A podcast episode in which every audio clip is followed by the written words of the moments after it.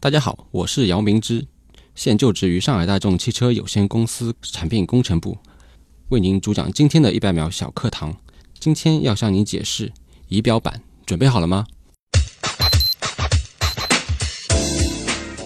驾驶员舱最重要的也是最吸引人的就是仪表板，可以说仪表板是整个汽车内饰的灵魂。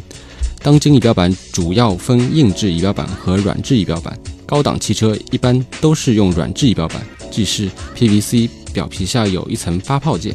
仪表板是内饰重要的功能件，所有的电器件，比如组合仪表、导航、空调控制器，都安装在仪表板上。仪表板也是重要的功能件，它必须满足头碰和气囊爆破的相关法规要求。所以，仪表板的开发设计对于整个汽车内饰以及驾驶员的舒适性和安全性有着举足轻重的作用。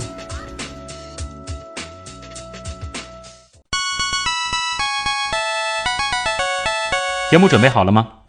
正在将内容进行智能排列，嘉宾的情况呢？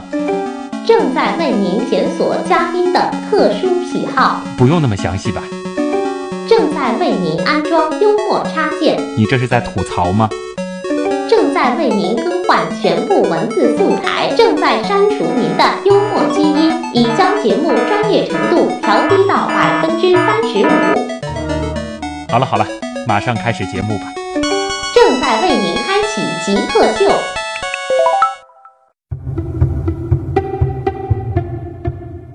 欢迎来到本周的极客秀，大家好，我是一直觉得汽车的外形要比内饰更重要的旭东。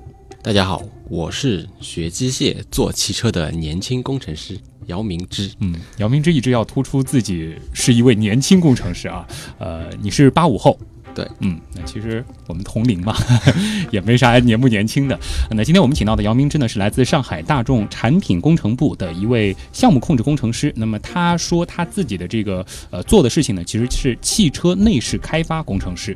那今天其实大家也听出我们的主题了，我们将会围绕着汽车，尤其是汽车的内饰。那首先就和姚明之一块儿进入极速考场。极速考场，用比较简短的话来和大家说一说，汽车内饰开发工程师主要是做什么样的事情？呃，汽车内饰分仪表板、中央通道、门内饰、座椅嗯等等。然后，嗯、我这里做的是，嗯、着重于仪表板和中央通道的零件开发。中央通道是什么？对中央通道的话，就是，嗯、排档，排档这里哦，就是比如说导航的这块屏，然后连到排档，然后再对连排到这个之后，对整个这一条线对啊，这个就叫中央通道。对，这是中央通道，也叫副仪表板。哦，这就是主副驾驶之间的这一块东西，对，叫中央通道。啊之前一直不知道什么是中央通道，现在总算知道这个名字了啊。定义一下极客吧，你怎么定义极客这个词的？嗯，极客我认为是痴迷于某一专业领域的嗯怪才，怪才。嗯啊，你用了怪才，所以你觉得它可能带一点贬义。呃不是，现在怪才是褒义义的，，那你觉得你自己是极客吗？ 是哦，你是放心大胆承认自己是极客的，那就要和大家说说你呃做过哪些极客的事儿，或者说你有哪些的这个性格或者说特质符合极客。我想大家小时候嗯都玩过四驱车，嗯。呃，我记得小时候，我爸带我去买，也是买四驱车的时候，嗯，然后那个摊头的老板问我，嗯，这个四驱车分两个，一个是自己组装的，啊还有就是说一个是组装好的，嗯然后问我要哪个，然后他边说的时候，呃，然后顺手把那个组装好的车子递到我眼前，嗯那个时候我倔强地说我不要，我要自己组装，然后，呃，我挑了一个我觉得造型是比较。漂亮的一辆四驱车，然后拿回家以后，自己花了一天的时间在那面装装，嗯，最后，呃，我成功了。啊，所以那个事儿是不是算是埋下了一个种子，以后就对装车比较感兴趣呃，那个时候我觉得自己很有成就感，啊？就是靠一个人。实际上那时候我爸爸我我父亲根本没有指导过，就是说放任我嗯一个人在那边鼓励我做对对的说明书。那会一直比较喜欢装这种东西吗？呃，有有点小兴趣，有点小兴趣。对啊，这也是和后来的这个专业有一定联系了。对嗯对。好在你所从事的领域当中，找一样东西给代言，你觉得什么东西比较合适？我觉得是座椅。座椅，就是我们进入汽车以后坐的那个东西，对，为什么呢？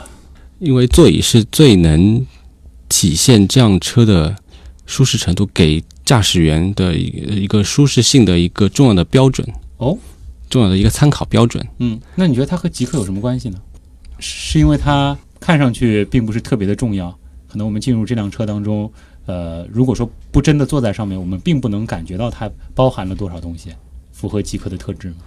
因为座椅在汽车内饰里面是每一个客户都比较关注的，嗯客户追求的是有非常棒的设计、嗯，高档的皮质，嗯，以及坐在座椅上那种舒适的感受。啊，可能是因为座椅跟人的这个接触的面积是最大的对，它是非常主观的，啊，它是非常一个主观的零件。嗯，所以你从你这样子的一个代言物就可以感觉到，就是你是觉得极客它其实是非常重要的一个人群，对，嗯，所以你用座椅给极客代言，并不是因为它天天被人坐着。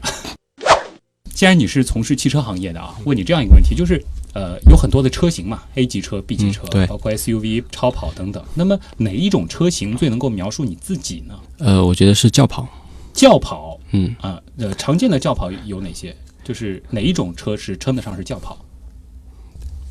嗯，就像我们上海大众现在最新上市的一款 Lamento，嗯，领度轿跑车啊，嗯，它就是定位于年轻的、追求时尚的青年打造的。啊、我我差不多明白就是轿跑是什么意思了啊，就是说，呃，它也可以当做这个商用啊，就是一些这个正式场合，看上去它也是一辆这个我们传统意义上说的这个轿车，外行人比较喜欢称呼就是轿车，同时它也是具备那种狂野的内在的，对，就是为这种嗯、追求时尚、内心奔放。所以你觉得轿跑这样子的一种车型和你个人的这个性格也比较相符？对啊、因为它看上去比较的时时尚同时呢，也不是那种像超跑那样那么张扬的、低调的。对，就是适合我们像我们这种呃追求时尚，然后又不会到处宣扬的、啊，炫耀的嗯年轻人。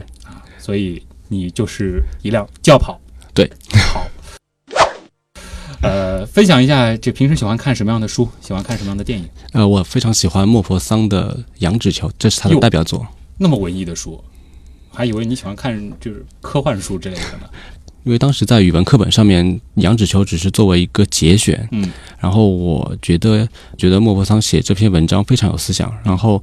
嗯，之后我呃就书店，我就去书店里面去专门买了一本莫泊桑的中短小说集，嗯，里面第一篇文章就是他的代表作《羊脂球》啊，然后我花了两天时间把它看完了。嗯，所以说到现在还是觉得这篇文章给你的影响比较深。对，我觉得这篇文章无论从文笔构思，还是从他的思想上面，都非常的深刻。都非常的深刻啊，对所以你觉得你自己其实还是挺喜欢静下心来思考一些比较深刻的问题的。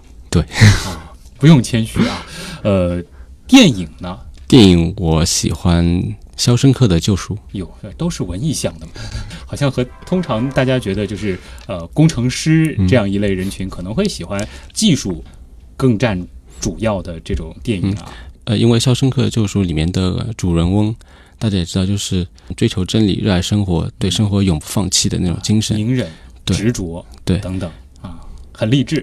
实际上这，呃也可以说是我们零件设计工程师的一个非常好的一个品质。哦，就哪怕是被困在一追个求小小的这个设计室里边儿， 也得有自己的这个理想，得执着的去追求。对，追求那种零件设计完呃完美的设计和它完美的功能性。嗯，而且需要对自己的这个设计有一个很宏观的计划，一步一步来。对，问一个这样的问题吧，就是一般啊，一辆车其实很多人可能会重视它的这个外在嗯啊，其实也有很多人是比较看内饰的。呃，那么从开发的角度来说，比如说开发一辆中级车的内饰，它大约需要多少成本呢？呃，因为内饰是包含很多方面的，我仅仅从我所做的领域里面嗯，比如说仪表板和中央通道嗯，单单这两个零件加起来的话，开发费的话，一般性在维持在几千万、千万级别的。就开发一个仪表板，对或者开发一个中央通道对需要几千万，对，这个数字大到。接下来的这个问题都比较难问啊，呃，因为听众朋友应该知道我们要问什么了，就是呃，通常而言，你一年的收入可以支持几次这样的开发？那我知道肯定是没法支持的。那么几年的收入大概能支持这样一次开发吗？应该说可以说是一辈子都未必，未未必。就是到退休。啊、那像工程师其实往后的这个我们说收入的这个这个梯度啊，呃，它的这个应该还是有一个这种翻倍的这种这种增长的吧？它的这个梯度是比较陡峭的，嗯，工程师的话，从我个人理解的话，经验是非常重要的。经验非常重要一。些老工程师的话，呃，因为他对零件的理解和对项目的理解都跟年轻的工程师有不一样的，嗯所以说他所付出的和他所得到的，嗯应该是匹配的。对。接下来一个问题呢，可能你需要稍稍的思考一下，就是说，如果你现在得换一个行业，或者说换一个职业，你可能会去做什么？嗯，如果换一个职业，我想我会选择当一名旅行摄影师。哟，这文艺到家了。不过可能很多八零后都会有这种想法，呃，是因为觉得呃还是很很希望到这个世界去看一看。因为我觉得作为我们年轻的一代人，热爱生活，嗯嗯，追求生活品质是非非常重要的。嗯，旅行对于一个人能够拓展视野，然后能够让你知道在地球的另一端当地生活的人的人文，嗯，他们每天都在做些什么，他们的生活水平是怎样的，嗯都会让你大开眼界。作为就是像你从事的这个汽车内饰开发工程师，呃，平时出差的机会多吗？嗯，多倒是挺多的。对啊、挺有机会到世界因各为哎地去看看的。对，因为有有些供应商的话，它都不是上海本地的。嗯，那也是可以到外面去多看看的。对。下一题是这样的啊，这个问题其实我非常喜欢，但是有一段时间没问我们的嘉宾了。就是如果说给你十万块钱，你会用它干什么？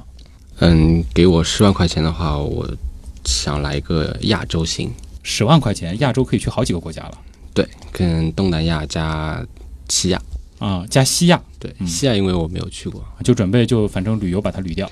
嗯， 对，啊，那么一百万呢，一百万就来个全球世界行吧，就去报那种什么环球八十八天这种，就来一个这种环球旅行，对，环球旅行，自助环球旅行，请个什么大半年假之类的。那当然了，或者说把工作给裸辞，有个一百万就能让你裸辞了、啊那再大一点，我觉得你已经到全球嗯了，一千万干什么？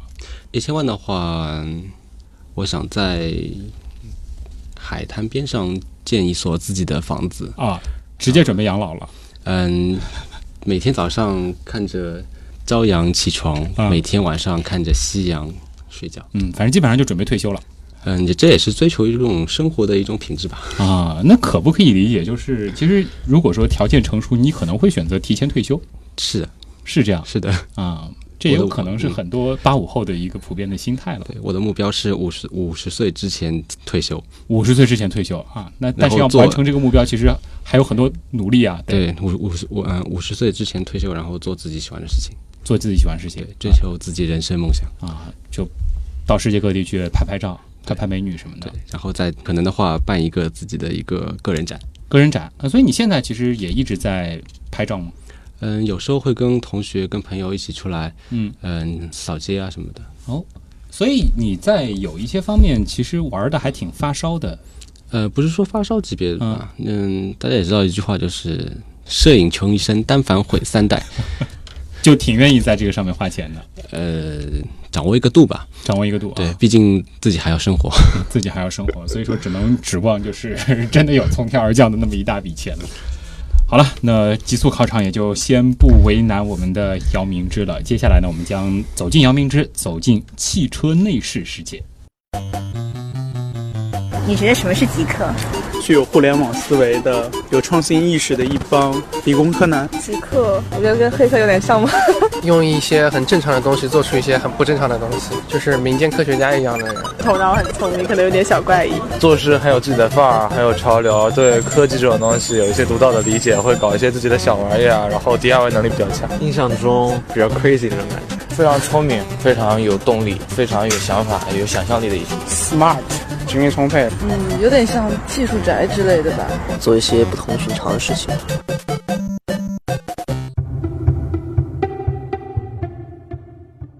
欢迎回来，这里是极客秀。我是一直觉得汽车的外形会比内饰更重要的旭东。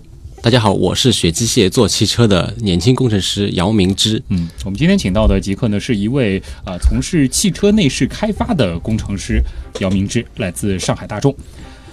呃，和大家再来说说汽车内饰吧。嗯其实因为像我，其实颜控嘛，我更注重的是这个汽车的外形，因为我觉得外在的拉风可能是更加的重要。那如果说我们是仔细的去看汽车的内饰，有哪些门道可以去看呢？我们这样吧，我们来模拟一个场景啊，就比如说我去挑车，然后呢，我们在这个美丽的销售小姐的陪同下，呃，拉开了一辆酷炫车子的车门，我们应该去看些什么？呃，首先我们看可以看一下仪表板。仪表板，嗯，呃，之前我说过，仪表板分硬质仪表板和软质仪表板。对，大家坐进驾驶舱的时候，嗯可首先可以，呃，感受一下仪表板整个的一个造型。造型，对，哦，呃，众所周知，日系车和美系车的仪表板造型都非常的酷炫。嗯嗯，有种所谓大家所说的炮太，空舱，而德系的仪表板的造型呢是相对比较稳重的。嗯。那这是一个感受，那么这个其实会跟个人的这个性格相关了。你觉得你是要追求这种，呃，更活力一点的，还是追求这种更稳重一点的？那么其他呢？因为很多人都说你挑车一定要去挑一些细节什么的，我听到过那种比较高冷的词叫什么拼缝之类的。啊，另外的就是嗯、呃内饰的做工，零件的做工啊。好的仪表板呢，就还是拿仪表板举例子，做工考究的仪表板的话，它会用 PVC 材料，嗯，然后再加当中一层发泡层糖塑仪表板，糖塑仪表板，对，当就是当中有一层发泡层，嗯，就是人手摸上去、亲下去的感觉是软的。嗯，具体怎么沁？因为我觉得塑料你用点力也沁得下去啊。嗯，就你直接在仪表台上面，你用拇指这样按一下，你嗯感觉下面有一层泡沫垫，就是哦，能够按进去一点。，对对对，那种的话就是软质仪表板。嗯，像这种仪表板的话，就是嗯、比较高级的，它有什么实质的好处吗？从工程的角度来说，就是给人给乘客感感觉比较高档一点。啊、这就是体现在它嗯， 高端大气上档次了啊。嗯呃，你前面其实也提到了，说这个汽车的座椅还挺重要的。那么我们怎么去挑这个这个座椅嗯，座椅有分 PVC 皮和真皮。啊？就看上去都是皮的面料，对但实际不一样。对，嗯、那当然真皮的话是比较贵的，嗯而且坐上去是比较舒服的啊。呃，一般型高档的话，它只有在顶配上面才会用真皮这种料。嗯，真皮的话，我上海大众用的顶配的真皮的是 Napa 拿拿拿帕皮，嗯，Napa 皮也就是头层牛皮，啊、就皮其实还分不同的皮。嗯，嗯对，就有那个什么头层牛皮，对，呃，看完这个以后，其实我经常会听到有一些人说啊，什么什么电器件、工程件，好像你刚刚小课堂当中也也提到了，这个到底是代表着什么？能和大家说一下？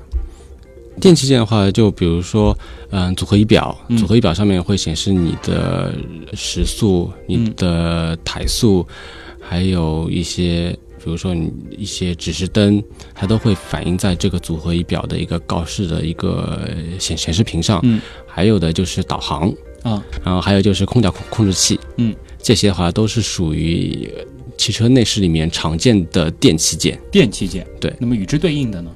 那还有一些功能线，比如说出风口、嗯、手套箱、嗯、哦杂物盒、烟灰缸，嗯那这些的话还有杯托，那这些的话都属于内饰里面的功能件。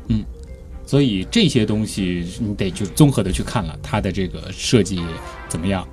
呃，一般性的话，呃，如果说高档一点车子的话，这些功能件和电器件都会做得非常的配置非常的丰富。嗯，储物空间相对来说的话，整车的储物空间也会非常的多。嗯，中低档车的话，呃，相对来说电器件的功能会少一点。嗯，然后呃，相对应的功能键的话也会有减少。